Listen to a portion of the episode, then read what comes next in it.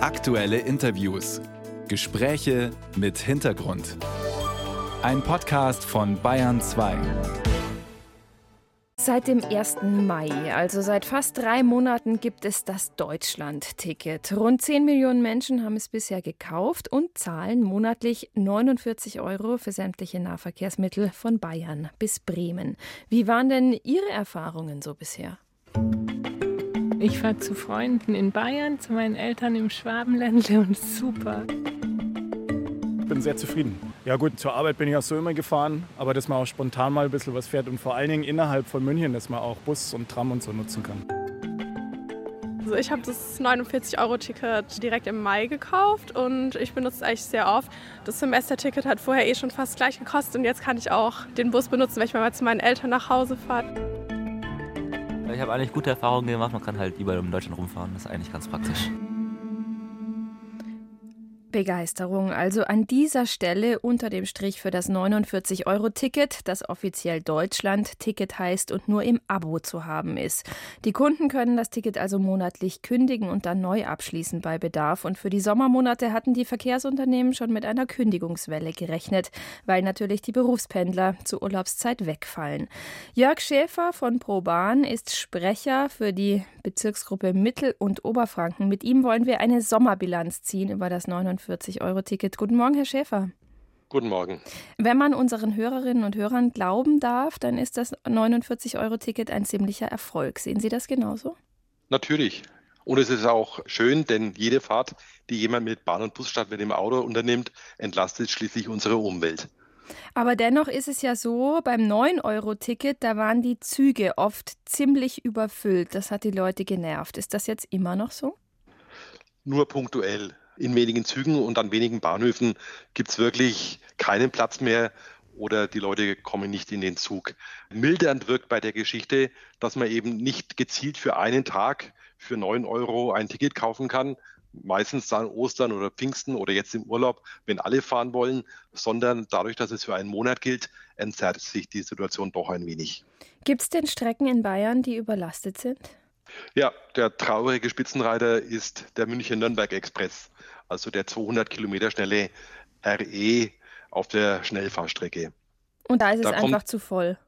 Naja, da kommt erschwerend hinzu, dass schon seit längerem die neuen Züge nicht funktionieren und schon das geplante Platzangebot nicht da ist.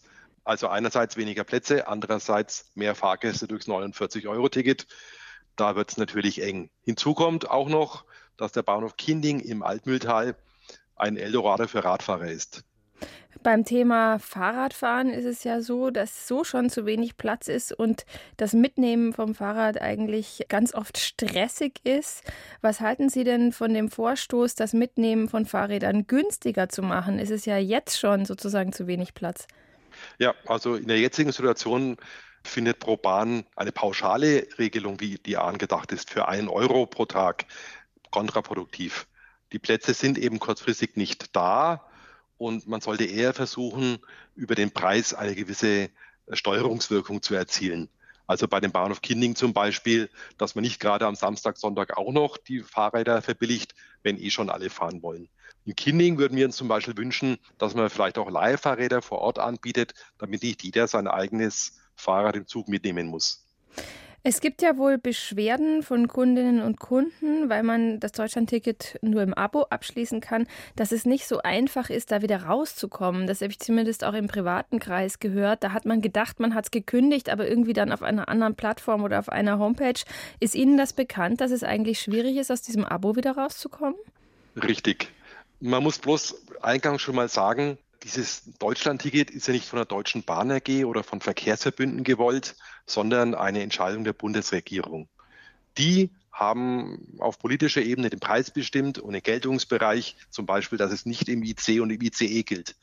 Und dann sollte das Ticket auch noch digital sein. Und das, letzter Punkt insbesondere, führt dazu, dass es kompliziert geworden ist. Die Verkehrsunternehmen hätten sich was anderes gewünscht, aber die Politik hat halt so entschieden. Sind Sie sicher, dass es die Verkehrsunternehmen besser gemacht hätten?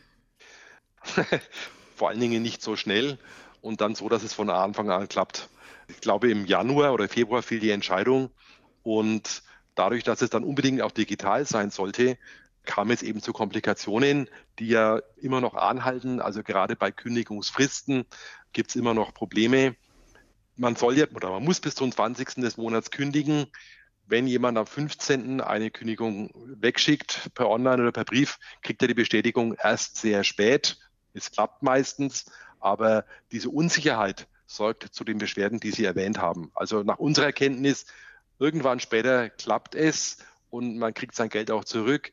Aber in der Zeit der Unsicherheit sind die Leute einfach unzufrieden. Herr Schäfer, Sie betrachten die Sache aus der Perspektive des Fahrgastverbandes. Was würden Sie denn dem Deutschland-Ticket bisher für eine Note geben, wenn Sie dürften? Die Note wäre drei.